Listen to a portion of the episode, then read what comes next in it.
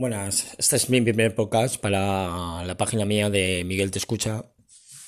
Y bueno, quería pues hablar de, de mi vivencia como TDAH con 46 años, pues en, en nuestros tiempos pues no teníamos los, los conocimientos que tenemos ahora ni los tratamientos a mano y o desconocíamos yo personalmente, en la época que era, pues, o estudiabas o, o trabajabas. Entonces, claro, al no funcionar los estudios, pues, pues la vida se me hizo más difícil. La lectura, claro, al no entender la lectura, pues, es más difícil todo. Veías a la gente que leía un libro y veías con una ilusión y un... Y yo no entendía, yo veía letras y letras y incluso no tengo dislexia, pero del cansancio mismo me equivocaba y me iba a otro sitio y al fin y al cabo acababa y no acababa con ilusión como oía la gente un capítulo, otro capítulo y que se acababa un libro en dos o tres días y tú no habías leído ni el prólogo. Y hay veces que gustaba un libro y lo único que querías es olvidarte de la traducción o el prólogo porque si no sabías que no ibas a acabar un libro. De hecho, jamás, menos un libro, hoy por hoy no he podido leerlo. O sea, nosotros o, o nos gusta algo o si nos obligan, bien, pero es más difícil. Entonces es la página web por eso y el podcast, pues mira, en principio a ver si esto como no tiene fronteras y, y a la gente pues desde cualquier parte del mundo pues se puede oír por las redes sociales, pues a ver si podemos hacer comprender y que la sociedad nos entienda. No pretendo que todo el mundo nos entienda. Simplemente, pues, lleva la vida más difícil de un TDAH. Se le entiende a una persona que tiene depresión porque a un TDAH no. Entonces, cuando un alumno, un, un profesor o un alumno vea una que no, no va bien, pues si en la primera evaluación, pues lo diagnosticas, pues en la siguiente, pues habrá que saber el porqué. Entonces, también es una de los factores, aparte de la familia, que es lo principal, antes que la medicación.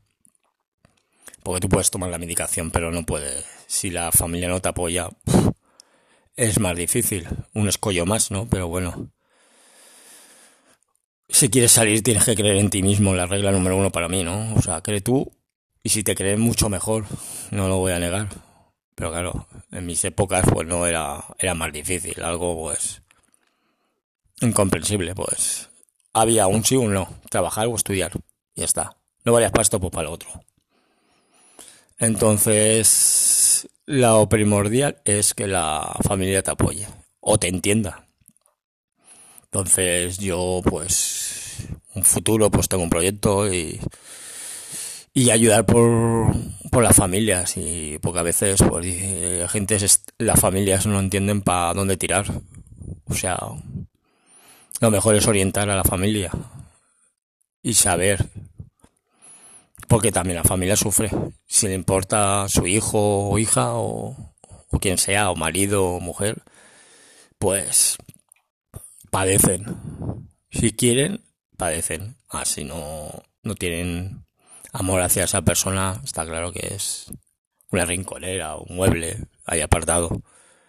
Entonces lo primordial es primero que la familia te entienda al paciente o, pareja o algo que entienda. Luego la medicación, pues también ayuda. Pero esto es como una dieta. O sea, tú no te vas a una pastilla y te vas a adelgazar. Pues esto es una, si lo pones de tu parte, tú la pastilla te ayuda a entender un poco más la sociedad. Mm, pero no te quita los problemas porque cualquier persona tenga el trastorno que tenga o no sin trastorno o, o, sin nada, eh, tienen problemas y también lo pasan mal. No vamos a tener la pastilla mágica y vamos a pasar los problemas.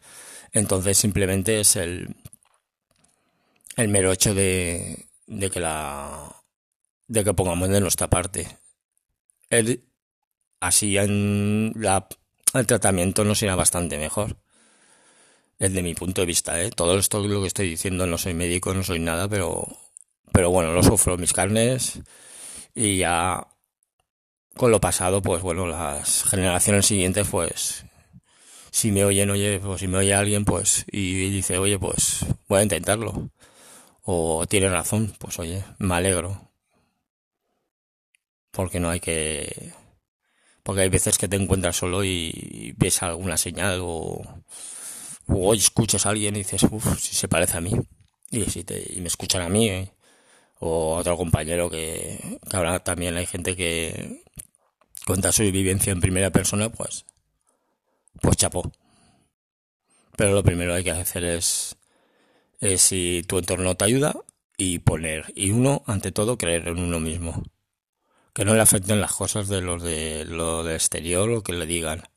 Sé que es difícil, pero pero bueno, igual que te caes te tienes que levantar. Es como lo que dice mucha gente. Dice, estás enfadado, puesto faenas, tienes que enfadarte y desenfadarte por lo mismo. Si te caes, pues te levantas. Entonces, es comprender los estados de ánimo de un TDAH, es más como una montaña rusa. Entonces, a, apoyarlo cuando está abajo, pues para arriba. Entonces, es, es el mero hecho de hacer podcast y, y poquito a poquito introducirme os pido disculpas por si es mi primer podcast y entonces quiero que entendáis que a lo mejor no me sale perfecto, pero pero si son un punto de apoyo que quiero hacer por si no visual, pues pues auditivo. Entonces, que escuchen los TDAH que, que no sacan nada de su interior, que tienen vergüenza de decirlo o, o no les sale, o no tienen ese impulso o ese punch, entonces que escuchen esto y, y vean que hay más gente que ha salido si hay un chico de 10, 20 o un niño adulto, adolescente, que escuche esto, dirá, pues si este chico ha hecho esto, pues, pues yo también lo voy a hacer. Entonces, lo primero que hay que hacer es creer en uno mismo. Y ya poner un poquito de su parte. Bueno, pues a ver si os ha agradado mi primer podcast y intentaré mejorar, ¿vale? y a ir poniendo puntos de vista para, para que la gente entienda, tanto familiares como pacientes. Un saludo.